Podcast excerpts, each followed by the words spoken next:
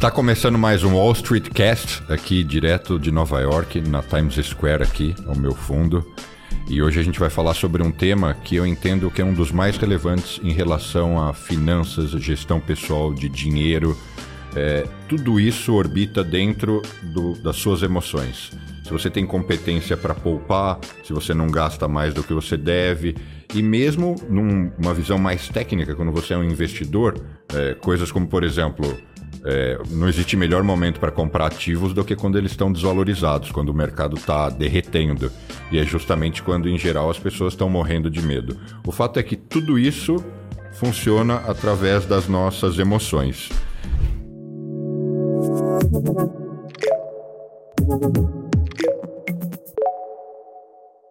E para bater esse papo, além do meu parceiro e colega de sempre, Danilo Santiago, que está aqui e que é um cara incrível. Eu sempre comento o, o background dele.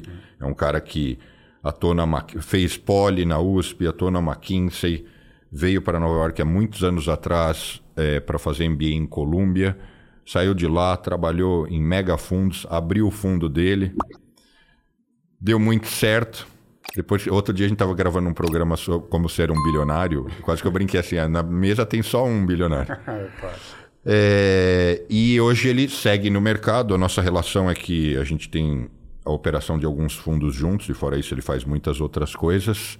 Então, muito bem-vindo, Danilo. Como sempre, um prazer. Bom. E para falar sobre, então, esse, esse jogo das emoções, o, o, grande protagonista aqui vai ser o Tiago Godoy, que escreveu o livro Emoções Financeiras, que está aqui comigo, e que é um cara que vem estudando muito esse tema tem um, um histórico muito bacana sobre. Eh, eh, fez mestrado na GV, vem explorando esse tema, mas ele mesmo vai se apresentar com muito mais propriedade. É, Tiago, bem-vindo ao Wall Street Cast e começa por aí. Dá, dá aí o seu. Quem é o Tiago? Conta tudo isso. Porque eu li e falei, nossa, são 40 itens, não tem nem como. Eu não vou ler e não vou decorar. Muito bom, obrigado. Primeiro, obrigado pelo convite, Bruno. Danilo, assim, é muito legal falar desse assunto aqui no meio, né, no centro do capitalismo mundial. Bom, vou falar aqui meu, meu currículo vitae, não, não precisa, mas eu tenho trabalhado com esse assunto aí há 10 anos, com educação financeira.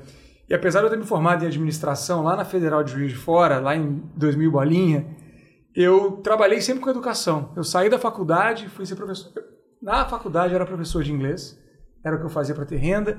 Depois eu vim para aqui para os Estados Unidos, fui, fui, trabalhar num projeto aqui com fundraising, né, captação de recursos para um projeto de educação. Hum. É, fiquei alguns meses aqui, depois fui para o Brasil e comecei a fazer isso, porque na época ninguém fazia. Então eu acho que me tornei um pioneiro nisso. Você sabe que o que motivou a gente, né? Eu, Danilo, a gente montar esse projeto aqui, esse negócio, é a ideia de levar conhecimento de qualidade é uma forma de uhum. educação também, né? Eu também indiretamente sempre tive envolvido o meu teórico primeiro emprego. Segundo, eu fui trabalhar no Sindicato das Escolas Particulares de Ensino do Estado de São Paulo. Oh, que legal. Então, então eu também acredito muito nisso e eu, e eu vejo que eu só me desenvolvi e considerando no passado que não tinha YouTube e todas essas coisas, uhum. é, ou você comprava um livro ou você tinha que ter pessoas ricas e grandes, ricas não no sentido financeiro, né? É, perto de você para te transmitir, conhecimento. transferir conhecimento. Uhum. Então, Perfeito. eu só quis eu pegar a oportunidade, porque isso é o que motiva a gente estar tá fazendo esse negócio. Perfeito, que bom e, e, parabéns pelo trabalho de vocês. É hoje com a internet a gente tem um acesso muito forte a, a conteúdo, né? E pessoas que podem estar nos assistindo aqui em lugares que né, às vezes estão tão distantes e estão vendo que a gente fala sobre esse assunto. A educação, né, acho que é chover molhado, todo mundo fala isso, mas a gente tem que fazer isso, a gente tem que chover nesse molhado todo dia, porque só vamos mudar as pessoas, só vamos mudar um país se a gente investir de verdade em educação.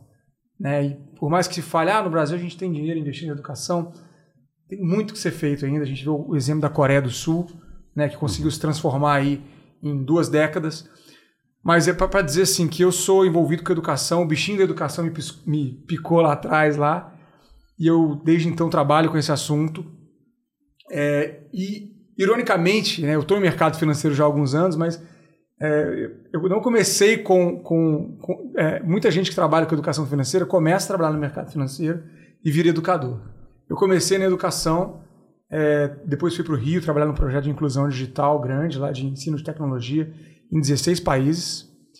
E aí, depois desse projeto, que eu né, me chamaram para tocar ali na, na época, em 2014, né, já vai fazer 10 anos agora, é a Estratégia Nacional de Educação Financeira, que é uma mobilização né, no Brasil, que já existe desde 2010, que, tra que trabalha com o Banco Central, com a CVM, com a Ambima, com a B3, para a promoção da educação financeira no Brasil. Foi, foi que eu conheci a educação financeira. Mas no, no, em qual sentido? No sentido de as pessoas precisam ter uma melhor formação é, em relação ao uso do dinheiro. Sim, a educação Como interagir com o dinheiro. A, a ENEF, né, chamada ENEF, Estratégia Nacional de Educação Financeira, ela foi desenhada com esse objetivo de promover educação financeira para todo mundo, como uma ferramenta de cidadania.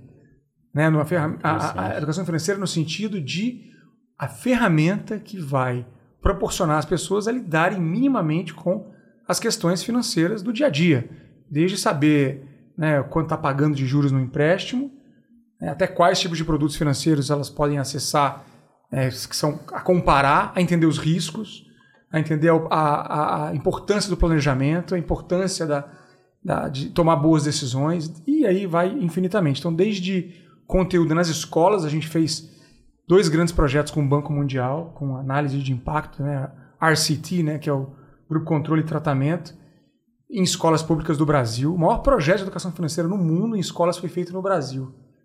Ninguém sabe disso, né? Pô, nem os brasileiros. Fizemos com 20 mil alunos esse piloto, 2 mil professores. Isso foi em 2010 ainda, antes de eu entrar. Mas eu participei do da último projeto que eu participei dentro dessa estratégia, foi em 2019. A gente fez um estudo longitudinal. A gente pegou os 20 mil alunos com o Banco Central, na parceria com o Banco Central, pegamos os dados dos 20 mil alunos e levantamos ali, comparamos o controle com o tratamento. Oito, nove anos depois do piloto. Cara, a gente viu que eles pegam menos crédito, né? pegam menos dinheiro emprestado, quando pegam crédito, pegam mais barato, ficam devendo menos no cartão de crédito, tem maior tendência a empreender, tem mais vontade de empreender. Tudo são dados públicos que a gente consegue acessar aí no Google. Só buscar estudo longitudinal, Banco Central, ENEF, não sei a palavra-chave, mas vai achar que provou lá na época, em 2019, que esse projeto ele precisa ser implementado com muita escala, porque a gente está falando aqui de um país tá de dados macroeconômicos, né, de uma taxa de poupança maior no país e, e fora, claro, a, o bem-estar das pessoas em poder lidar melhor com o dinheiro. Vamos organizar o tema e começar a explorar ele. A primeira coisa, assim, ninguém vive sem grana, ninguém vive sem dinheiro. Porque tem muita gente que é anticapitalismo, isso, é aquilo, mas o fato é que, salvo raras, raríssimas exceções, não tem como você ter uma barraca, um cacho de banana e morar na praia. Hoje em dia é muito difícil esse modelo, né? Então todo mundo tem que aprender a se relacionar com o dinheiro. É, e onde e aí como é que você começaria a explicar isso? Onde estão as principais falhas ou incompetências que as pessoas têm em relação a como usar o dinheiro? Uhum. Olha, isso eu trago bastante nesse livro, que inclusive é o título dele, né? Emoções financeiras não é à toa. Eu fui percebendo isso nesse trabalho com educação financeira, então eu fui, né, fui para a ENF só para fechar aqui, para entender o raciocínio de por que, que isso daqui está saindo, né? Eu fiz todos esses projetos em escala no Brasil e eu, durante esse trabalho, em 2017, 18 e 19, eu fiz um mestrado na GV em São Paulo com 400 pessoas endividadas, todas as faixas de renda. Fiz uma parceria com Serasa. Falou, me indica os, me, os me coisas mais quebrados. 400 pessoas endividadas. E foi assim, um processo. E, e aí você, você interagia com essas pessoas? Interagia e principalmente pegava os dados dela. Né? Eu peguei uma, um instrumento de, de, de, avaliação. E elas recebiam bem eh, o fato de serem questionadas? É, porque é um assunto embaraçoso, muito, né? Dizer assim, exato. eu tô, tô, tô enrolado aqui devendo e o cara quer saber, sei lá, quer saber quanto ou porquê, ou sei lá o quê. já sabe, né? É. Na verdade, foi, foi o seguinte, dá para ficar mais fácil entender. A parceria foi feita durante um projeto que era um caminhão itinerante do Serasa que passava pelo Brasil em 20 capitais, fiz em 5 municípios, foi o que eu consegui fazer, mas que passava esse caminhão para fazer o feirão de negociação de dívidas com as hum, pessoas. Então a pessoa já estava então, ali já estava aberta. disposta a negociar. Então ela já tinha passado do nível da negação, porque aí tem esse nível é. primeiro, que é a negação. A pessoa tem um problema, ela não acredita que aquilo é um problema. que é o que mais acontece. Em, em vários aspectos da vida, né? Não necessariamente finan só financeiramente. Perfeito. E o financeiro ele é um grande tabu, né? Então, inclusive outros estudos mostram, eu, eu uso como referência lá na minha tese de mestrado, que a principal questão do endividamento é a normalização dele. Porque a questão financeira ela é um emaranhado. Ela tem uma questão do medo, tem a questão da vergonha. As pessoas que foram fazer, negociar as dívidas no, no caminhão lá, no, no, projeto que eu entrevistei para o mestrado, já estavam de, na fase depois da negação, já sabiam que era um problema, sabiam que tinham que resolver. Mas elas passaram por todo o processo da negação. Praticamente todo mundo vai passar. E vai desde o cara, a pessoa, né, achar que ela não tem um problema mesmo, que aquilo não é um problema.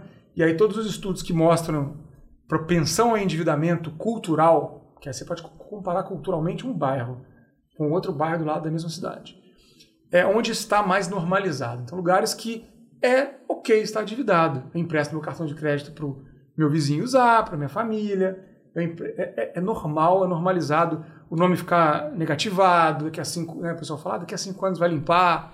Então existe muita cultura. Quando ela fala daqui a cinco anos vai limpar, porque é, prescreve, prescreve, caduca. É, caduca. É. vence e não precisa. Bom, o nome volta, a, a, sai do cadastro negativo ali, né? Bom, isso. Então, falando aqui das pessoas que não vão para que já passaram na negação, as que eu tive acesso, mesmo assim é uma questão muito profunda. E a vergonha é o maior sentimento. Quando eu comecei a ver sobre a questão da, da emoção, foi em ver a vergonha das pessoas e me reconhecer nisso, porque eu, eu me endividei quando eu era bem mais novo, né? começando na vida profissional, eu me endividei, fiquei um ano pagando o rotativo do cartão de crédito, não foi nada grave, eu não sustentava ninguém, foi eu que tive que abrir mão das coisas e me organizar, porque eu não tinha organização. Sofri muito com isso, não contei para ninguém, né? não quis pedir dinheiro emprestado para meus pais, nem nada disso com vergonha de, poxa, você é um, né, tomar aquele, aquele, Aquela chamada, no? TEDx né? que eu fiz. Foi a vergonha que eu senti, mas eu não tinha caído essa ficha em mim, o quão isso é forte. Porque para mim foi um processo, eu fiquei na minha lá, resolvi durante um ano mais ou menos, paguei quatro vezes a minha dívida com porque certeza. foi rotativo do cartão. Uma confusão. Mas quando eu fui fazer esse trabalho, eu fui ver o quanto que a pessoa estava endividada. E ela muitas vezes não sabia quanto ela estava endividada, estava indo lá para saber quanto quantos, quantos credores, qual eram os juros, quanto ela estava endividada. Ou muitas vezes ela sabia, só que ela sabia só para ela. Grande parte, a maioria das vezes, ela não contava, a pessoa não contava em casa, ou não contava que tinha um buraco, zero, mentia mesmo, ou contava parcialmente. Sabia que e... o buraco era lá embaixo, mas estava falando assim: não, vou resolver, tá tudo certo, é pouca coisa. E o que eu imagino que isso compromete alcançar a solução, né? Porque, por exemplo, se eu sou um pai de família e eu tô todo enrolado, eu acho que a família inteira tem que saber a situação, porque talvez eu tenha que explicar, olha, esse domingo a gente tem que, não dá para comer fora por causa disso, todo mundo tem que estar tá, comprar ali a ideia de que a gente precisa fazer uma força-tarefa para resolver um problema, né? Em todos os níveis de renda, assim.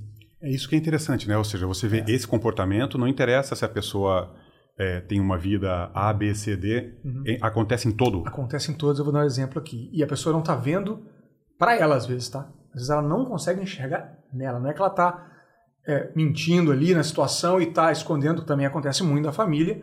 Às vezes pega um dinheiro emprestado, fica devendo, às vezes um agiota, para. Não, vai dar certo, eu vou conseguir pagar, tá vindo um dinheiro aí para mim, vai ter aquele trabalho extra, vou, né? tem essa esperança do futuro ali. O viés do otimismo que a gente fala em economia comportamental, né? Mas vou dar um exemplo aqui para tangibilizar de uma família de alta renda, que inclusive está aqui no livro. Um casal de médicos, a esposa me procurou pelo Instagram, é, que é o Papai Financeiro, para quem quiser me seguir aí, o arroba Papai Financeiro, que é que é o trabalho que eu faço no Instagram, com uma mensagem desse tamanho, um direct gigantesco, contando uma história que eu falei, caramba, não é possível.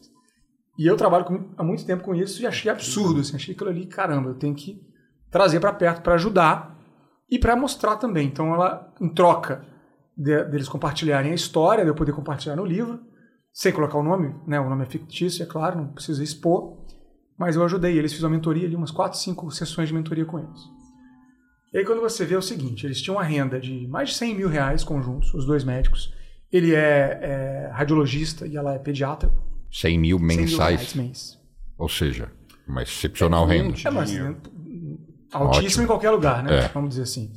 Então ele tinha uma renda de 70 mil, ela tinha uma renda de 30 e poucos mil, uma coisa média assim, porque o médico às vezes varia, ah, né? Sim. Dependendo da natureza. Que aconteceu na história desse casal? Para resumir bastante. Eles engravidaram do primeiro filho antes da pandemia. Então ela parou de trabalhar logo antes da pandemia. Já tinha parado de trabalhar porque né, foi ter o nenê. E aí a renda já caiu para 70, que é ótimo, né? Mas eles tinham ali o empatado que eu vejo, que eu chamo de armadilha do padrão de vida, né? 0 a 0. Ganhava 20, vivia com 20. Ganhava 100, vive com 100. E não sobra, não investe, não tem a cultura de investir. Mas bom, perderam essa renda e ele, né, o marido, continuou, eles, né? Mas o marido continuou ali vivendo a mesma coisa. Eles não planejaram essa queda de renda dela. Porque assim, ah, é temporário. Vou parar de já trabalhar, já mas volta. vou voltar, já já volta, essas coisas, né? Não tinha reserva nenhuma. Isso é uma coisa já chocante, né? Não Quem tem esse nível de renda. Tinha, tinha acabado de começar a financiar um apartamento, 12 mil reais a parcela. Tinham dois anos e meio, estavam financiando, 30 anos, e pretendiam pagar em 30. Não tinham nem a ideia de que pode amortizar um imóvel e tudo mais, um financiamento. Bom, perdeu a renda, ela teve filho. Entrou a pandemia. E aí, na pandemia, ele, ele como radiologista não trabalhava na emergência, então ele ele não perdeu tudo, né? Porque ele tinha várias, vários empregos, né? O médico trabalha com dois, três empregos. Então ele perdeu, acho que dois dos três que ele tinha, caiu para 16, 15 mil, alguma coisa assim, a renda de 70. E aí comprometeu. Nossa. E aí ela engravidou de novo. Que a pandemia acontecendo, foi retomando, foi retomando, né? Um ano depois ali, eles foram voltando às, às atividades. Só que teve esse buraco. E o problema deles estava nesse buraco. Eles não pararam de fazer o que eles faziam durante e, e eles tinham um custo de vida alto? Altíssimo, eles gastavam tudo. E aí eu comecei a olhar, assim, eles tiraram o extrato atual, tá? Pegaram um pouco do retroativo também, mas eu analisei a situação atual. E parece que se mantinha também antes. Só alguns exemplos aqui. Na hora que eu fui olhar ali as linhas, né, do Excel, eu um Excel simples, faz essa planilha aqui pra gente começar de algum lugar, né? Que eles estavam devendo IPTU e não sabiam quanto estavam devendo IPTU. Essa é uma das dívidas deles. Bom, Lavanderia. Eu achei que tinha um zero a mais. R$ 3.500 de lavanderia. Eu falei, ó, oh, gente, tá errado aqui, tem um zero a mais. Eu tinha certeza disso. Não, é, não é 350, não é 3.500 reais. Aí ela apontou para ele e falou, fulano, é o nome dele. O nome que tá aqui no livro, eu nem sei qual é, mas é o, o, o real, né? Uhum. Ela olhou assim, é muito engraçado, né? Um Skype, então ela olhou assim para ele assim, na hora que eu falei lavanderia, ela já olhou para ele, conta para ele. Tipo, meio, já, né? Já tava de saco cheio daquilo. Qual foi o ponto ali? Ele tinha várias camisas importadas, que não me lembro a marca, gravadas com o nome dele, que ele comprou, foi comprando, 50 camisas, sei lá quantas, e ele usava todo dia uma camisa diferente. Ele lavava toda semana, botava ali. Na lavanderia. Cinco, seis camisas para lavar na lavanderia lá em Itaim, que vocês conhecem em São Paulo. Que, né? Então, assim, um gasto de R$ 3.500 de lavanderia. É, todo churrasco, todo fim de semana fazia um churrasco em casa, chamava a família, chamava os amigos, comprava carne de boi japonês, vinho né, maravilhoso, gastava 3, 4 mil reais num fim de semana. E eles estavam se financiando como? Pegando empréstimo no banco, no, no, Tinham no dois cheque especial? Dois empréstimos, ela tinha a cheque especial. 40% não, ao ano? O dinheiro dela era completamente caótico. Ela gastava menos do que ele comparativamente, mas ela também tinha uma renda bem menor. Mesmo assim, proporcionalmente gastava menos. Mas era totalmente caótico. Ele era, por incrível que pareça, ele ainda tinha uma separação um pouco melhor do dinheiro que vinha, porque o médico também, né, como muitos empreendedores, mistura o caixa, né? Ela tinha uma clínica em parceria com uma sócia, ela não sabia de onde, de onde que vinha o dinheiro dela de clínica, de atendimento que ela fazia em outro, na, no consultório, tudo misturado, ela gastava um monte de coisa, parcelava um monte de coisa, financiamento começou a ir no buraco, optaram pelas contas, igual gente, pessoas que não têm, que é, infelizmente a maioria, que tem que optar qual conta vai pagar, né? Vai pagar a de água ou de luz. Acontece muito, é, no Brasil principalmente, em grande parte das famílias. Tanto é que a gente tem 70 milhões de pessoas endividadas. Mas assim, para dizer que uma família de, de altíssima renda estava pegando empréstimo, tinha empréstimo rolado, qual que foi o ponto aqui? Para exemplificar emoções financeiras. E ela veio me falar isso. Ela me ligou depois de umas duas sessões, assim, desesperadas, porque ela já sabia disso, mas ela teve assim né, caiu a ficha nela com mais clareza que o problema dele, ela tinha um problema dela, ela sabia, mas o problema dele era que ele não admitia descer o padrão de vida, porque no fundo aí acha, acha ela que acha isso, né? Ela que é casada com ele, não não conheço para saber, não, não sou psicólogo também, mas na visão dela é porque ele, o pai dele nunca nunca aceitou ele da forma que ele é, sempre diminuiu ele e, olha só, lá que me falou isso, diminuiu ele e só valorizava o irmão. E, mas o cara então, é um médico de sucesso. O cara é um médico de 36, na época, 36 anos de sucesso, mas ele tinha que provar para o pai dele, para o irmão dele, para a família dele, que ele era um cara bem sucedido, que tinha uma BMW blindada, que tinha uma Harley, que tinha um apartamento maravilhoso, né, numa zona nobre de São Paulo, etc. A gente sabe do que eu estou falando. Mas no fundo é ela, que é a esposa dele, está com ele há 15 anos, sei lá, mais.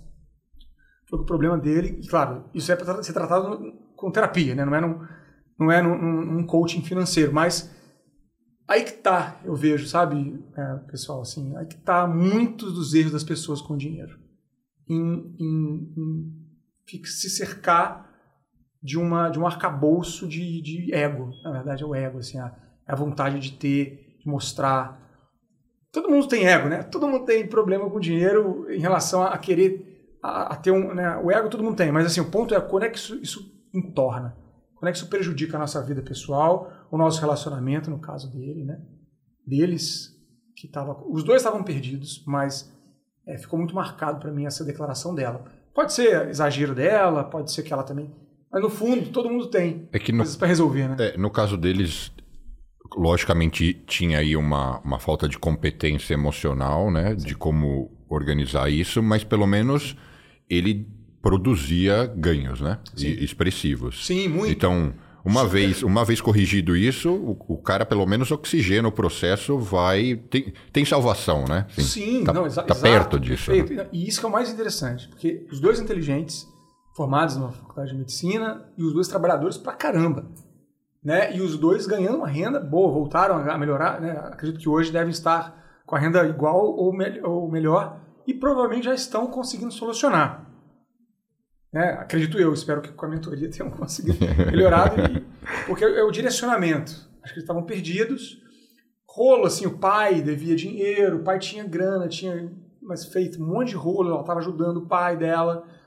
E aí, várias histórias de família que a gente sabe que né, isso, isso extrapola. Mas isso que você trouxe é perfeito. Eles ganham dinheiro, trabalham muito, fazem renda. E ele trabalhava muito, fazia muita renda, mas ele não conseguia dedicar em olhar para si e falar, cara, Deixa eu pegar pisar no freio aqui, que eu preciso dar uma organizada. Né? Eu preciso dar uma segurada. Tem que vender um dos, dos pelo menos um desses dois carros aqui. Tem que vender, desfazer dessa moto aqui. Eu tenho que, pô. É, é com então, uma renda de. Não vou nem falar dos 100 mil. Uma renda de 70, você tem muita margem para seguir vivendo muito bem, mesmo com a parcela de 12 mil do apartamento, e não ser nada drástico, né? Não é assim vou sair de uma Mercedes e vou ter que andar de ônibus. Não é isso, longe disso, né? Muito longe Muito disso. Longe disso. Isso exatamente é o que pega, sabe? Assim, estou dando um exemplo aqui da lavanderia, mas, por exemplo, eu fui olhando as linhas lá. Churrasco é uma outra coisa também. Como é que a pessoa gasta 4 mil reais num churrasco? Tudo bem, tem 100 mil de renda, tá bom. É, quando eu fui olhar, eles, eles pagavam 5 mil reais de dízimo, né? Aí eu falei brincando, que a gente já estava meio, na época, já chorando pra, é, rindo para não chorar, né? Brincando, a gente levando. e ele lá com vergonha, né? E ela mais, ela mais falante, ele com vergonha. Mas eu falei assim, ó, gente, Deus é bom demais. Eu gosto muito de Deus. Mas vocês não podem pagar 5 mil reais. Na minha, na minha visão, como consultor financeiro, vocês não podem pagar 5 mil reais de dízimo, sendo que vocês estão devendo IPTU e vocês nem sabem quanto. E nessa hora os dois se olharam, olharam para mim e falaram assim, já conversou sobre isso, a gente não vai abrir mão disso daqui. Isso aqui é o mínimo, na verdade, a gente tinha que tá, estar contribuindo mais. Porque isso, porque aquilo. Eu falei, não, respeito completamente. Nós vamos ter que achar um lugar então, para que a gente né, refaça isso. Para dizer que as crenças nossas, elas podem, nos, às vezes, nos travar e a gente colocar pedras na nossa frente inconscientemente e ficar num ciclo, né? O que, o que é difícil, aí está aqui nesse livro também, Economia Comportamental fala isso, né? O Kahneman, que a gente estava conversando mais cedo, né? O nosso cérebro ele funciona de forma automática e é muito custoso energeticamente, cognitivamente, para a gente mudar um hábito, mudar uma coisa que a gente, a gente já faz no piloto automático. Né? Então, muitas vezes é muito difícil para as pessoas programarem essa mudança, saírem da inércia. Né? E, e, como é que você faz para ajudar a pessoa a sair da inércia? Eu acho que esse, esse caso é um caso mais extremo. Sim. Né? Eu acho que isso não, é, é uma história incrível. É, um, um, casal com essa formação, esse nível de renda, não ter conseguido racionalmente se planejar. Como é que você faz, então, para pegar alguém, não num caso tão extremo, pega Sim. alguém que é, guarda pouco, se guarda, guarda mal, não, é, não é, se educa em como investir. É, porque eu acho que o que a gente tem que pontuar aqui é o seguinte: o Brasil está cheio de pessoas que realmente passam dificuldade. O que eu quero dizer assim, não ganha tanto, o que ganha realmente faz com que as finanças fiquem estranguladas, a pessoa tem que literalmente gastar tudo sim. e ainda assim nem faz a compra do supermercado que desejaria. Sim, sim, Ou seja, não é incompetência. Não é incompetência. Exato. Então, é, eu acho que eh, não é isso que a gente está falando aqui. Não é, não é. A gente está falando aqui das pessoas que têm uma renda suficiente para conseguirem pagar as coisas básicas e que com inteligência emocional, financeira, elas poderiam poupar, nem que seja pouco, ou se organizar e não se meter em problemas. E elas de, desnecessariamente se metem em problema. Sim. Isso aí é desse é, perfil é, que a gente está falando. Vamos colocar direitinho aqui as coisas. Só, só complementando dos médicos, tá? Muitos. Você vai ficar impressionado quanto percentual dos médicos que tem problema financeiro. Com 30, com 50, com 70 anos. Problema financeiro, porque caiu na armadilha ali e ficou, ah, faço plantão, eu ganho. Então, pô, tem muitos, assim. Então, é, eu tive algumas experiências. Mas sim, a educação financeira, ela é para qualquer pessoa. Porque organizar, mesmo com o mínimo, claro que o, o, a gente fez um projeto é, na época da ENF para mulheres de baixíssima renda, menor que um salário mínimo. Conseguimos ter resultado, também está público, foi um projeto que o Ministério da Cidadania na época adotou, chama Futuro na Mão, um baita piloto a gente fez com o BID aqui nos Estados Unidos, em parceria. Financiaram e nos ajudaram a desenvolver as metodologias, deu diferença. Mas é claro, a gente está falando de um mínimo. E aí, quando a gente está no limite, que é o mínimo é, para você viver, o que você vai fazer é, é tentar não se endividar. É tentar conseguir pagar suas contas e se alimentar com qualidade, né? minimamente. Mas sim, o livro também, ele é para um perfil de renda que dá para viver, tem, tem uma, uma renda que é possível viver e que dá para fazer uma gestão do dinheiro para o futuro. Esse é o ponto aqui principal. Acho que resumindo muita coisa, é o quanto de dinheiro você consegue hoje colocar para frente, colocar para o seu futuro, para que você não tenha problemas por falta de dinheiro no futuro. Um, um grande, uma grande questão que a gente vê nas, nas famílias, às vezes com a renda possível para fazer isso, na grande parte das vezes, é ela ter um imprevisto financeiro e entrar numa bola de neve, uma espiral de problema. Podem ser N problemas, né? A pessoa teve um problema de saúde na família, não tinha dinheiro, teve que vender um apartamento. Teve que vender né, um bem que demorou para conquistar. Então, o meu trabalho é muito focado em como você está fazendo hoje com a sua vida financeira, como é está direcionando ela, se ela está de acordo com o seu padrão de vida que você pode ter e qual que é o seu plano para o futuro. Como é que eu puxo as pessoas? Qual, quais são os seus sonhos? O que você quer conquistar na tua vida financeira? Na tua vida, na verdade, né? O que, que sua vida financeira pode te ajudar a conquistar? Uhum. Quando a gente vê isso, e é muito legal, porque às vezes a pessoa não faz para ela. Ela com ela, ela nem tem muito essa, essa visão. Mas na hora que você fala assim, família, filhos, opa, cai a ficha e fala assim, caramba, realmente, eu não estou preparado para pagar uma faculdade da minha filha no futuro. Não estou preparado para dar uma condição para meus filhos se eu não aumentar minha renda a partir de agora. Então começa a vir muito dessa coisa do que você vai deixar né, para frente. Assim. Isso é, é difícil para nós, seres humanos. O nosso cérebro ele tem dificuldade de pensar no longo prazo, muita dificuldade. Com certeza. É. Nós somos treinados para viver numa caverna, né? Literalmente, nosso cérebro é de sobrevivência na caverna, tudo é imediato. Tem um barulho de um animal ali, não vai ali porque é ele te come. É Agora, pense em fazer planejamento para daqui 5, 10, 20 não, anos. É, é, é totalmente contra. A gente inventou a geladeira aí tem que é, 100 anos, alguma coisa assim, a luz elétrica tem 150 anos. É, é, a gente até outro dia tinha que, tinha que comer tudo no dia, né? não conservava alimento. Nosso cérebro tem três estruturas né, principais, é claro, é muito mais complexo do que isso, mas eu não sou neurocientista. A gente tem uma estrutura antiga, que é o cérebro reptiliano, right, que é a que veio dos répteis mesmo, né? por isso que chama reptiliano, que é a estrutura automática, que é bicho ameaça, barulho, ou eu vou correr ou eu vou lutar. Isso. Tem duas opções, só tem duas. Ou eu luto ou eu corro, porque eu tenho que sobreviver. Essa é automática, essa não pensa para tomar decisão. Essa toma decisão já ancestralmente de forma imediata. A gente tem uma estrutura intermediária, que é o nosso cérebro emocional, que está presente nos mamíferos, com mais força. Né? Pelo menos até onde se sabe, a estrutura do cérebro dos mamíferos tem essa questão emocional. Então, você vê né, qualquer cachorro, né, qualquer tipo de, de baleia, baleia, o jeito que eles se comportam, as famílias que eles formam, é incrível. Tem, tem emoção. Tem emoção. E aí, a questão emocional, ela toma decisão também é, sem racionalidade. Ela está tomando decisão por meio do, do sentimento. Né? E isso a gente não racionaliza. Ele vem antes da gente pensar. Os estudos mostram que a gente sente antes do cérebro. Primeiro a gente sentiu, depois o cérebro interpreta o que a gente sentiu. Então a emoção, que é a energia em ação, né, vem antes e, depois o cérebro interpreta. E a gente tem o córtex pré-frontal, que só está presente nos humanos, né, na forma que está desenvolvida, né, que é a nossa região mais jovem do cérebro, que é a capacidade de tomar decisão racional. E a propósito se desenvolve mais tarde, inclusive, né? Muito Aos vinte e tantos anos. Exatamente. Por isso que Nem adolescente tem. Por isso que a gente faz tanta besteira quando é jovem. Besteira e a legislação, é. inclusive, proíbe de...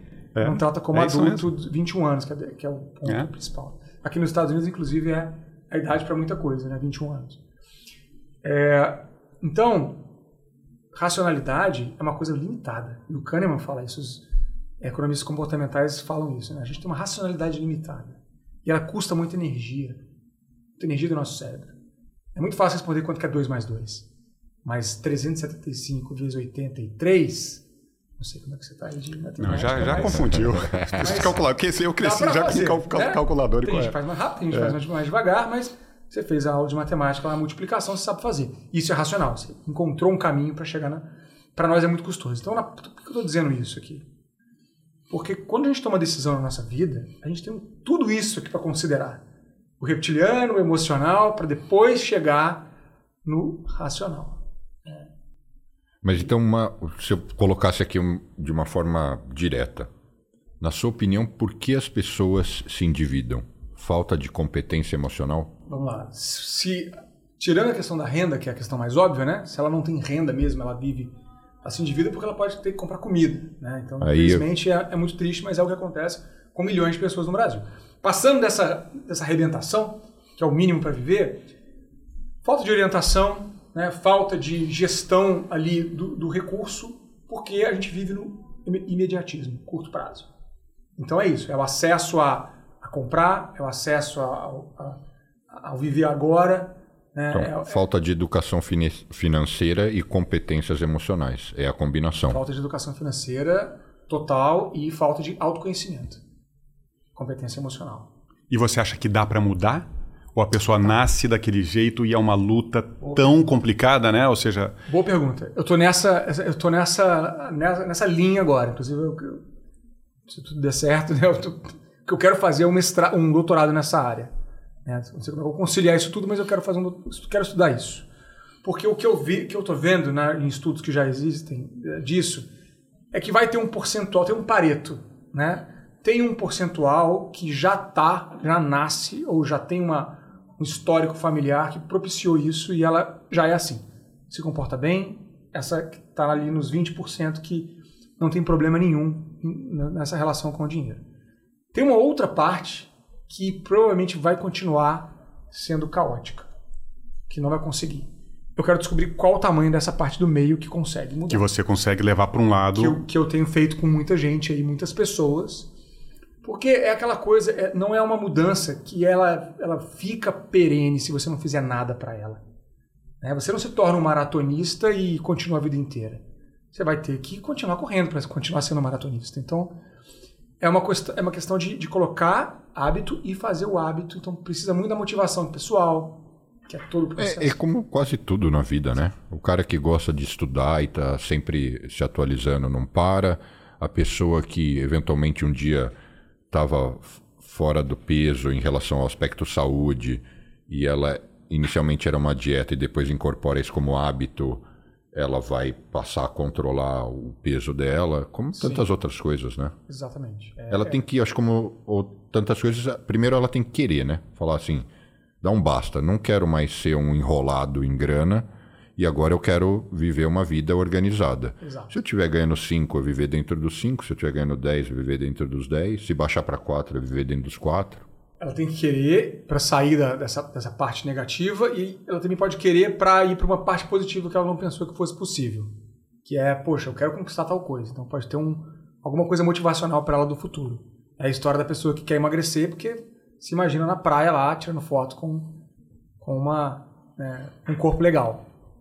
Agora, Tiago, uma coisa que isso, isso é obviamente extremamente interessante, né? Porque uma coisa que eu falo de vez em quando é que o mundo precisa hoje em dia, dado as tecnologias de comunicação que a gente tem, tem hoje, que ela explodiu nos últimos anos, né? Você imagina que você, para acessar qualquer conhecimento, tinha que ler um livro, alguma coisa, ele está acessível basicamente quase de graça hoje. É, mas tem muita coisa que não está melhorando. Então, por exemplo, a capacidade ou, ou, ou a, o treinamento matemático do americano médio Uhum. não está melhorando. Não. E a gente tem computadores na mão e você aprende o que você quiser, de qualquer tipo de, de nível matemático que você quiser, e as pessoas em conjunto não estão fazendo o que deveriam com a tecnologia que está disponível. Eu- o jeito que eu traduzo isso é, é que a gente não precisa de mais recursos, tá? A gente precisa de investimento na alma. E eu não sou um cara religioso, mas eu falo desse jeito, falo, não é mais computador, não é mais internet, não é mais celular, já chegamos no limite. Já está lá. Como é que você faz esse investimento desse comportamento? E, De, novo, é em linha com o que você acabou Cara, de falar. esse é, o que você falou é todo o meu trabalho em relação a trazer uma parte mais sutil, que não é óbvia para as pessoas. A gente tem muito pouca, muita dificuldade em enxergar isso, né? Porque também não fomos educados a isso. E ou quando somos, a gente tem que estar relacionado a e nada contra nenhuma religião, na verdade, né? Eu acho que a espiritualidade é maravilhosa. Mas a gente tem que estar vinculado a algum dogma, alguma coisa. Não precisa estar vinculado a nenhum dogma. O que a gente está falando aqui é, de- é do famoso autoconhecimento que às vezes a gente está interpretando de forma. banalizando, é, porque a gente fala disso e fica muito intangível. Mas o que, é o autoconhecimento? Que tá, para mim está conectado a essa espiritualidade, que está acima da religião, acima de qualquer dogma. É a gente entender que tá, é- é, o mundo material ele é uma. Isso na minha visão, né? Claro. O mundo material ele é, é tangível aqui, visível para nós, mas ele é muito inferior ao, ao todo. E se a gente não entra em, em conexão a esse todo, que a gente pode chamar do que quiser, tá? Cada um vai chamar de uma forma. Se a gente não se conecta a esse todo, a gente não vai conseguir transcender para o que realmente importa. Então, é- exemplo, quando eu falo de educação financeira, cada dia que eu falo, cada pessoa que eu me conecto, todo mundo tem um dia bom, tem dia ruim na vida. Mas cada dia que eu me conecto com uma pessoa nova, com, com vocês aqui, e eu vejo o que, o que né, o meu trabalho avançando, e as pessoas falando, cara, tá me ajudando. Isso tudo é claro que a gente vai crescendo e o dinheiro, né, é, como consequência de um bom trabalho, vai vir, vem, né? Mas o maior é o impacto que você gera. Se a gente não coloca isso na escola para um jovem, ele vai achar que a vida dele é comprar uma BMW. E quando ele comprar, ele vai saber que não é sobre aquilo. Mas ele tem que comprar para saber. Né? Se a gente dizer, vai virar ah, é blá blá blá. Você tá falando.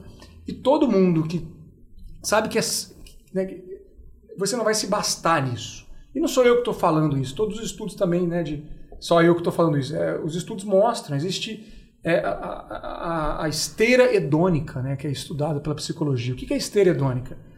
Ela mostra que a gente se acostuma com uma coisa material de uma maneira muito rápida. Ela se torna um desejo, ela se torna uma vontade, e a gente adquire, e quando a gente adquire, a gente normaliza e vai querer uma outra coisa. E tudo bem, tá, gente? Nosso ser humano só chegou até aqui, só construiu a Times Square, só construiu isso tudo, essa- né, só construiu o chat GPT porque a gente é insaciável por crescimento, conhecimento, evolução. Mas eu, eu concordo 100% com você que a gente está enxergando que a nossa próxima revolução não é no chip. Não é o chip menor com mais capacidade. A gente já está fazendo isso. Nossa próxima revolução é a revolução aqui para dentro. Para a gente se entender como ser humano e saber o mais importante que a gente está fazendo aqui. Para que, que a gente está fazendo tudo isso daqui? Por que a gente está construindo isso tudo? Eu acredito que essa é a próxima revolução que a gente vai, vai viver, que está na questão emocional, está na questão do autoconhecimento, está na questão eh, da essência, sabe? Ou seja, é uma revolução sociológica e não tecnológica. É isso? Hum- é, humana. É, é sociológica perfeito, mas humana, mais, mais ainda, humana. É, pois é. Que é o que, que, o que nos torna humanos realmente, né? É um debate, não tem uma resposta. A gente tem muita dificuldade de abraçar o complexo. Né? A gente viu isso, está vendo isso aqui nos Estados Unidos, está vendo isso no Brasil, com a polarização. Na minha visão, a polarização é essa tendência a querer se agarrar, né, que é o viés né, da disponibilidade, o viés da confirmação, que a gente querer só estar conectado com pessoas que pensam igual a gente, que confirmam nossas crenças e inclusive com notícias que confirmam que a gente quer ouvir.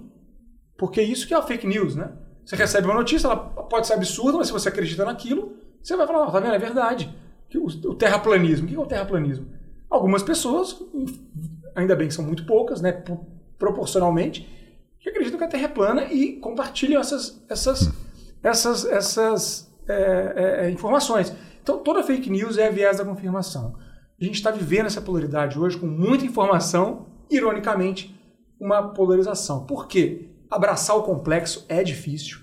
Eu falar que uma pessoa ela pode ter muitos defeitos, mas também pode ter muitas qualidades, como todos nós, é, é difícil, porque a gente quer colocar em caixas. Nosso cérebro faz isso evolutivamente, biologicamente. É. Ou é perigo, ou é amigo, ou é ameaça. Né? Ou é problema, ou é. Então a gente tem essa dificuldade de abraçar o complexo. E o complexo é o que vai nos dar. Abraçar o complexo é que nos vai libertar. Em todos os sentidos. Você pode falar qualquer coisa, dá para a gente colocar isso. Qualquer problema, a gente pode. Por exemplo, São Paulo. Grande problema que a gente tem lá na cidade de São Paulo. Cracolândia. Há muito tempo. Tentaram de várias, várias formas. Teve gente que tentou espalhando, jogando água. Mas o problema não está. O problema não é as pessoas que estão ali. É muito mais profundo do que isso. Né? É um sistema muito anterior a isso. Resolver um problema complexo não é simples. Não tem solução simples. Ou, né, claro que vai ter quando ela se torna uma solução, mas tem que pensar mais profundo. Eu quero dizer, a gente tem que ter uma, uma, uma abertura ao complexo e ao ao diferente do nosso. E, e a empatia é isso. Não, eu adoro o que você está falando, porque na verdade as pessoas falam, às vezes eu coloco alguma coisa no Twitter, alguma coisa, é, algum, mando minhas cartas e algumas pessoas assim, mas quem é a sua audiência que dá dor de cabeça ler isso? Eu falo, é investimento, não é fácil, é complexo, é, é difícil, então não tem como eu escrever Sim. sobre uma coisa complexa de forma simplista, né? E, porque aí perde utilidade. Então, enfim, quando é, você fala uma coisa dessa, eu acho fantástico. É, e, e, tudo bem, né? Assim, vamos abraçar o complexo. Né? Encarando, então, que a gente comentou que é, o que coloca a pessoa em uhum. problemas financeiros são as incompetências dela emocionais, a falta de educação financeira. Aqueles que dão certo ou que vivem de forma equilibrada, o que, que você enxerga nelas? Quais são as competências e as qualidades habituais? Sim, tem várias coisas que são realmente é, que a pessoa nasce com ela, que tem ou ela passou ali que a gente chama de, do período de socialização econômica. É, ela passou por um treinamento, né, uma referência maior, melhor. Que às vezes pode ser a família. Família. São as crenças intergeracionais e a socialização econômica. Socialização econômica são os sete primeiros anos que você tem de vida, onde você entende o mundo e o mundo financeiro está dentro desse mundo. E aí você vai trazer crenças dessa época, porque independentemente se você teve ou não dinheiro, como você viu as pessoas lidando com ele. E tem as crenças que vieram dos nossos pais, antepassados. Então tem coisas como, por exemplo, a orientação intertemporal. O que é orientação intertemporal? É a capacidade de uma pessoa pensar mais ou menos no futuro. Tem gente que pensa menos no futuro. Tem gente que pensa mais no futuro. Uma pessoa que vive na escassez, obviamente ela vai ter que necessariamente pensar mais no presente, porque ela não tem, ela, ela não conseguiu ainda garantir o seu presente, né? Então ela tem que comer, ela precisa preocupar em comer. Uma pessoa que tem uma renda um pouco maior, ela vai se preocupar com coisas mais de longo prazo, porque ela já garantiu as questões básicas. Então tem questões é, de orientação e tem até questões de personalidade. Os estudos mostram também que pessoas mais extrovertidas tendem a gastar mais dinheiro. Isso é meio óbvio, né? A gente fez com aposentados esse, esse projeto incrível. A metodologia mostrou que aposentados que têm mais dificuldade são aqueles que têm mais, que vão jogar xadrez lá na praça, são mais socializáveis. Acho que o ponto é a gente equilibrar, né, como tudo, é mostrar para a pessoa que é muito curto prazista, que já passou da arrebentação da renda, que ela pode sim buscar o sonho. A gente viu isso com essas mulheres também. E os sonhos delas, elas nem, quando você perguntava, elas nem diziam, que elas achavam que não poderiam sonhar. Não, sonhar é para mim. Mas ela tinha sonho. O sonho dela era comprar uma máquina de costura para cozinhar para as amigas, para o pessoal ali vender a roupa dela. Ou comprar um fogão industrial para né, fazer uma coxinha, um bolo, uma coisa para ter uma renda, uma renda melhor. As pessoas têm sonhos. Mostrar para elas que elas podem sonhar independentemente da, da condição delas e elas podem conseguir conquistar isso, é uma coisa que eu vi que, fun que funciona. Vi a gente conseguiu provar isso até no, no teste, na, na, no projeto lá com, com o BID. Né? Incrível. Mas, mas ainda é, exaurindo mais esse tema, como é que você, de uma forma muito didática, compararia o seguinte? Isso aqui é o que a pessoa, se ela não quer se meter em problema, são as coisas que você tem que prestar atenção e você tem que melhorar. E, e, e, uma, uma comparação, olha, quem dá certo. Se a gente fosse falar assim, aqui quem é o cara o cara que joga basquete que dá certo. É o cara que treina muito, é o cara que tem dois metros de altura, é o cara isso, é o cara que jogou basquete desde pequeno. É. Como é que a gente faz essa Legal. comparação para quem está assistindo? Mundo. É uhum. entender o seguinte: eu me enquadro em que lado? É. Eu tô mais pro estragado ou eu tô pro certinho? e se eu estou do estragado, o que que falta? Porque de repente a pessoa escuta cinco itens e fala, dois eu tenho, esses três eu preciso fomentar. Ó, primeira, primeira coisa, todo mundo é um pouco estragado. Normal. É.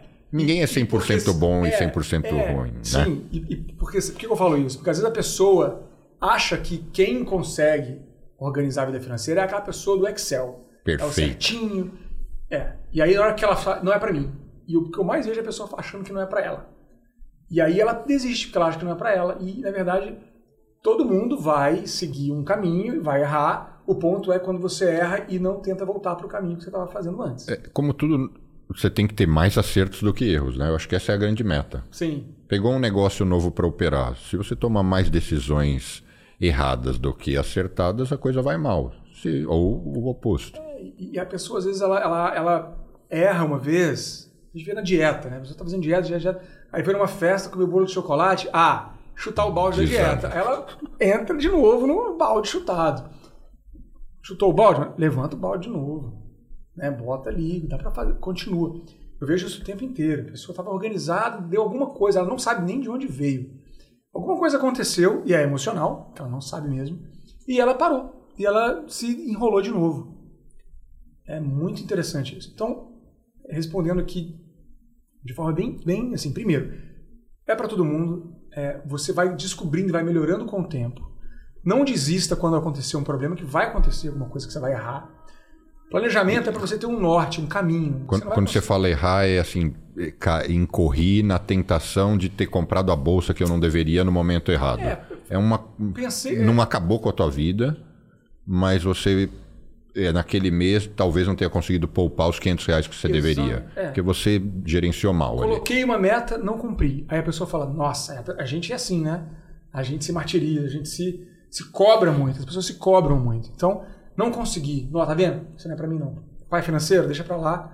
Não vou nem continuar seu livro. Porque ela acha que aquilo ali não é para ela. Então ela se martiriza porque errou. Qualquer, qualquer erro. Pode ser esse de quero poupar 500 não consegui. Ou, é, não, poxa, tô tentando aqui, já tem três meses e não poupei então, nada. A gente pode traduzir isso por persistência. Persistência. O item anterior é, é vamos chamar de realismo, entender que assim, o cara que dá que faz direito não é perfeito, eu também não. Então assim, enxergar as coisas com mais realismo, de que as pessoas não são perfeitas e de que isso é para mim. É uma escolha, né? É uma escolha, é um treino. Autocontrole é um treino também, a gente tem que ter todos os dias. Você pode ter tido um autocontrole hoje, ganhou uma estrelinha, amanhã você pode escorregar. Você diria que o terceiro item é a sua através da persistência, do realismo, você procurando educação financeira e emocional, você estabelecer um hábito e um padrão? Perfeito. Eu trago isso no livro aqui. Então, tá, a metodologia ela trabalha autoconhecimento, depois autorresponsabilidade, depois autocontrole. O autoconhecimento está tudo isso que a gente está falando aqui de saber o que, como é que a minha vida está hoje. Então, é, para quem está aí do outro lado, entenda a sua vida hoje, financeiramente falando. O que, que você está fazendo com o seu dinheiro? Sua renda, quanto você está gastando, para onde está indo, Faz esse raio-x, eu falo isso lá. Metodologias para você se conhecer, desde crenças e comportamentos até o raio-x financeiro da sua vida.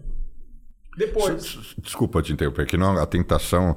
Só essas duas aí já mata, né? Porque o número de pessoas, eu, eu me guio muito por, pelos meus funcionários, pelas pessoas que trabalham comigo. O número de pessoas que não têm uma visão clara de quanto elas gastam, pessoas que ganham bem, 15, 20 mil, as pessoas não têm uma visão clara. E então essa, essa só isso aí já enrolou, né? É, eu, eu tenho aqui no livro a metodologia que, que eu trabalhei já com mais de 10 mil pessoas. Que, que isso foi o que você chamou de autocontrole? Autoconhecimento. Autoconhecimento, desculpa. A base, a base. Que é você ah, e aí né, nessa autoconhecimento é então saber quanto eu gasto e saber. Ó, então, vamos, vamos, vamos, explicar vamos. tudo para ficar claro. Eu chamo de montanha dos três altos. Então, a base dessa montanha é o autoconhecimento. Então, tem, é, é, o mais importante a gente começar. Vai desde aí tem testes para isso, tem, tem teste dos avatares financeiros, desde entender as crenças, porque tem muita coisa que a gente nunca se perguntou, tem perguntas aí que a maioria das pessoas nunca viu para você se entender. Caramba, eu penso isso e nem sabia. E aí tem os avatares, né, que eu criei a metodologia, toda baseada em psicologia do dinheiro, para você saber que animal que você é. Será que você é uma coruja? Será que você é o urso? A ovelha? Meus amigos lá de Franca me chamavam de periquito no arame, que não abria a mão nunca, sabe periquitinho? Então você tem, tem o avatar Pronto. periquito, não? O periquito, vamos criar. Né? o periquito no arame, então se não tem, vamos incluir. Mas, mas esse conhecer em crenças e comportamentos, primeiro passo. Depois, nisso que você falou, como é que está a minha vida financeira hoje? metodologia das caixas e das torneiras. Muito simples, didática. Mais de 10 mil alunos já fizeram isso daqui, que está no livro agora. Caixas e torneiras é onde eu direciono minhas caixas, trabalho, quanto eu ganho, minha renda líquida, líquida, né? Se eu tenho reserva de emergência, eu tenho uma reserva, a caixa E, caixa de emergência, caixa de. Eu chamo de colchão da paz, né? Você sabe que você vai cair no lugar se acontecer alguma coisa. Sonhos, direciona para onde, curto, médio e longo prazo e futuro, que é a independência, é mais para frente. Mas é a metodologia que você vai avançando, casa é o joguinho, é um joguinho. Depois torneira, você entender para onde está indo seu dinheiro. O que é necessidade realmente, básica, o que é desejo, o que é importante, o que é menos importante, está tudo descrito aqui. Quando você olha isso, cara, é como é como seu armário está, sabe quando o, o, o guarda-roupa está desarrumado e você está usando ali as roupas que estão à vista, de repente você vê que tem uma roupa com etiqueta lá dentro, que você nem sabia que tinha comprado, porque está desarrumado o armário. Então, é isso. Arrumar sua vida financeira é você ver o que está acontecendo e te ter clareza. Mais controle. Clareza, Bruno. Clareza, porque a clareza do, do hoje vai te dar mais clareza do amanhã. O que, que eu quero. Então, tudo isso é o autoconhecimento. Tudo isso é autoconhecimento. Aí você pula para o autocontrole. Autoresponsabilidade. Que é assim, cara, eu vou mudar. Daqui eu sei como é que tá, não tô gostando, eu vou mudar, vou pro próximo passo, eu quero sair daqui para cá. E aí é o que, que você vai fazer, o que, que você vai se comprometer em fazer. Disciplina. Disciplina. Plano, meta, objetivo e prazo, disciplina. Agora, não é aquela coisa de, caraca, eu não posso respirar. Eu não, não gosto dessa abordagem. Eu acho que somos humanos, nós vamos, os, os planos eles vão mudando no caminho, porque nós vamos mudando também, né? É, a Isabela, inclusive, fala muito bem disso. A atualização de identidade. A gente está mudando o tempo inteiro. Então, se a pessoa for rigorosa demais, ela vai cair naquela coisa de errei, já era, acabou, não é para mim. A autoresponsabilidade é ter esse plano e se colocar para esse plano acontecer, entendendo essas falhas que podem acontecer no caminho. Depois, autocontrole, que é onde o bicho pega. Né? A pessoa está ali dentro do dia a dia e ela tem dificuldade em escolher, é tomar decisão. É Será que eu... Não ceder à tentação, não tomar decisões erradas, é.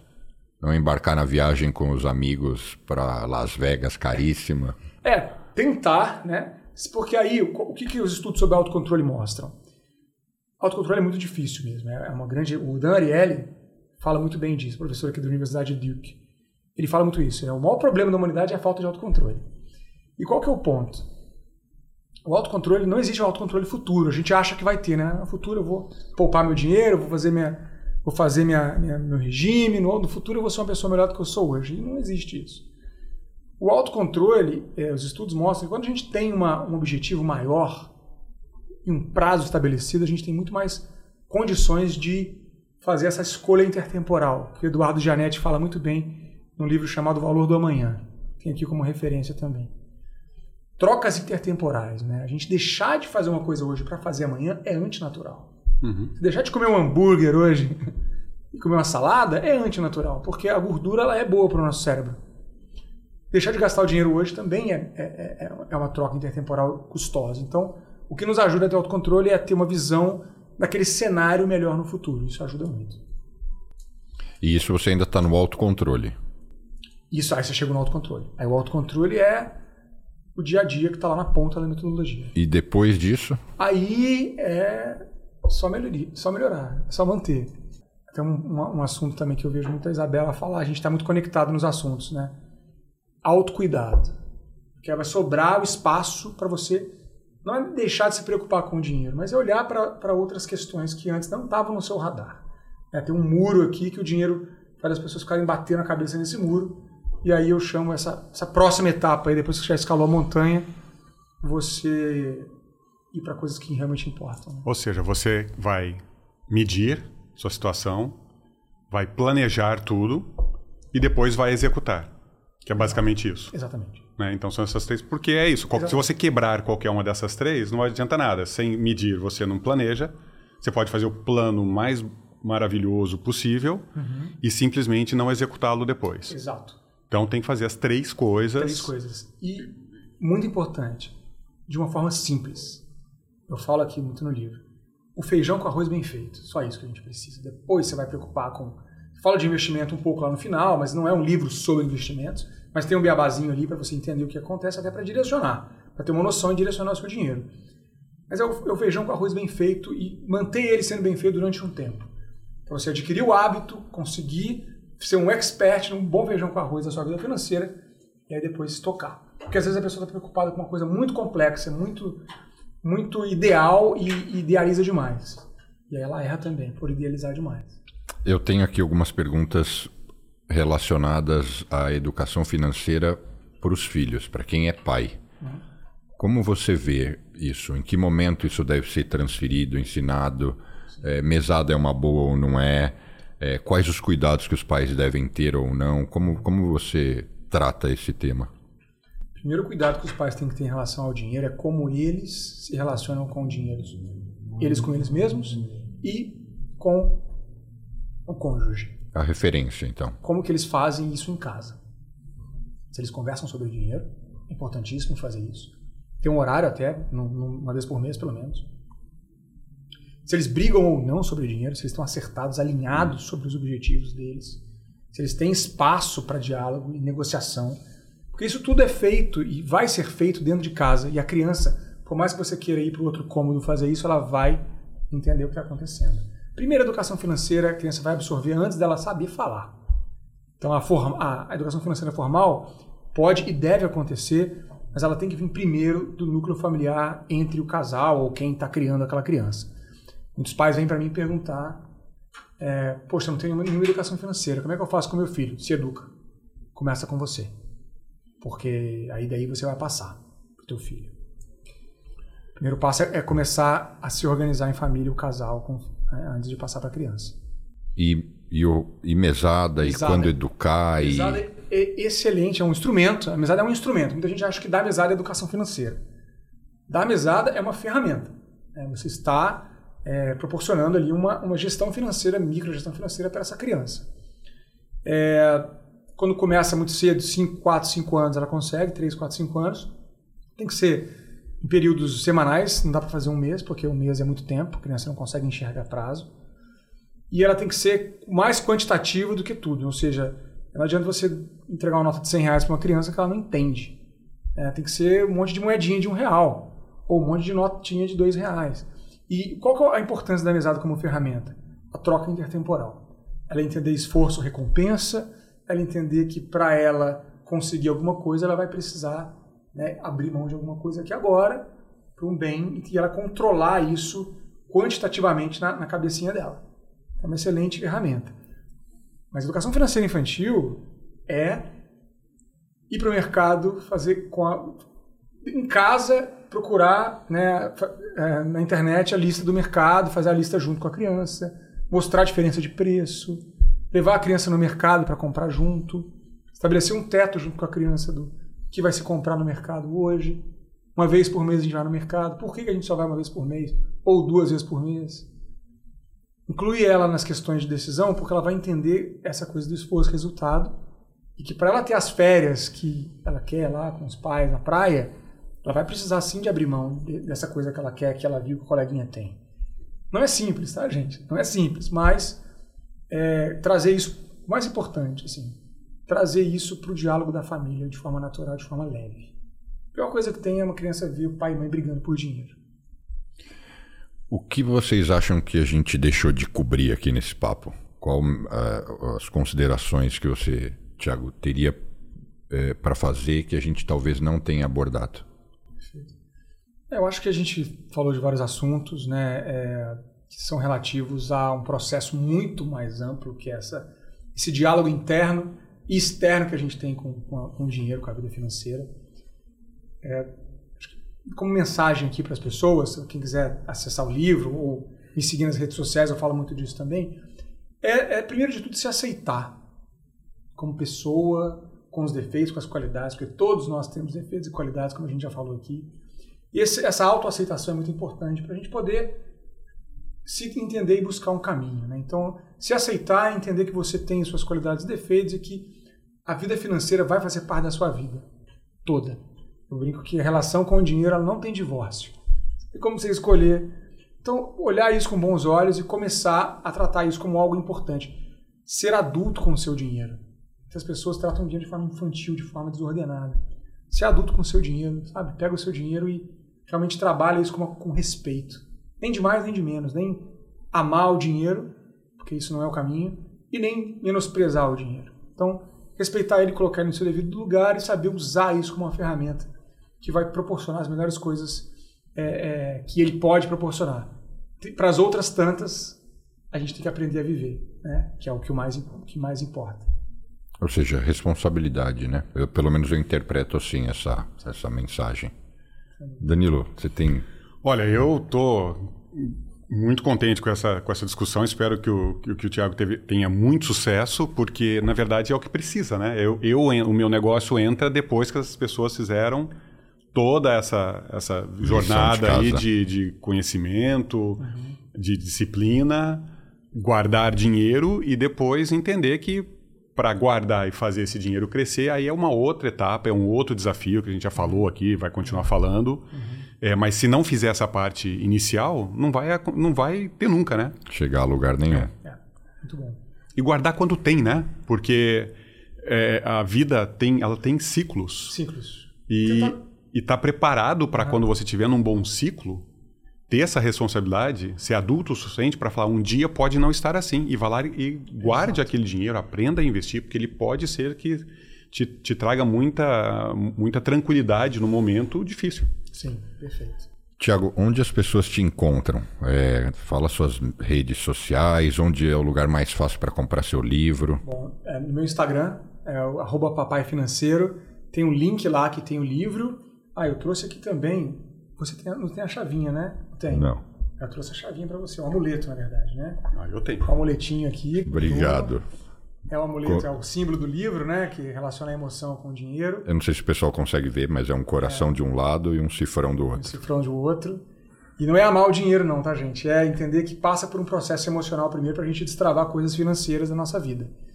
Você consegue comprar o livro no meu link do meu, do meu Instagram, tem um link lá na minha bio que você consegue clicar e comprar. Se você comprar no meu link, você eu mando com uma dedicatória. Pode comprar pela Amazon, pode comprar pelas livrarias físicas no Brasil inteiro, já está disponível nas maiores livrarias do Brasil. E na internet também, várias livrarias estão vendendo e a Amazon também vende, que vende, é, se o pessoal gosta aí.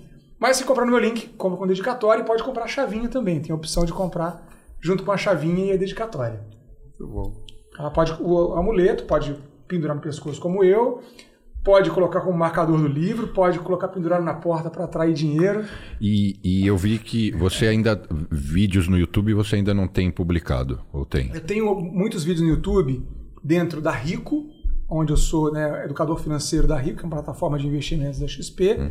Na XP também, onde eu é, toco a educação financeira do grupo XP, no Instituto XP, mas meu, do meu no canal, ironicamente, eu não consegui ainda E... É, é, é, esse projeto é um projeto para esse ano para frente. É, e, eu quero aumentar isso. E eu li matérias suas também que eu gostei bastante, se eu não me engano, na Infomoney. Sim, sou colunista do Infomoney, que é um portal né, de, de, finanças, uh, da revista Vida Simples, que é um portal de autoconhecimento, é uma revista né, que toca muito no autoconhecimento. Também no investing.com eu escrevo alguns artigos. É, sim, tenho feito palestras em empresas, feito palestras em é, em diversos lugares para levar essa mensagem para as pessoas. Maravilha. Obrigado por ter vindo participar. Espero que a gente se reencontre de novo em diversas outras situações que já até na minha essa, essa paixão por educação já ficou até imaginando outros projetos e falou acho que eu vou convidar o Tiago para embarcar nessa. Então, que ótimo, estou à disposição. Obrigado. Fiz um convite estar aqui com vocês com essa vista maravilhosa, muito legal. Obrigado por ter participado. Danilo, obrigado também pela participação. Um e, espero que vocês tenham gostado. É, Para quem ainda não segue o canal, é, não esqueçam de ativar o sininho. Para quem também quiser acompanhar as minhas publicações na rede social, arroba Bruno Corano. Em uma semana a gente se vê de novo no próximo episódio. Obrigado.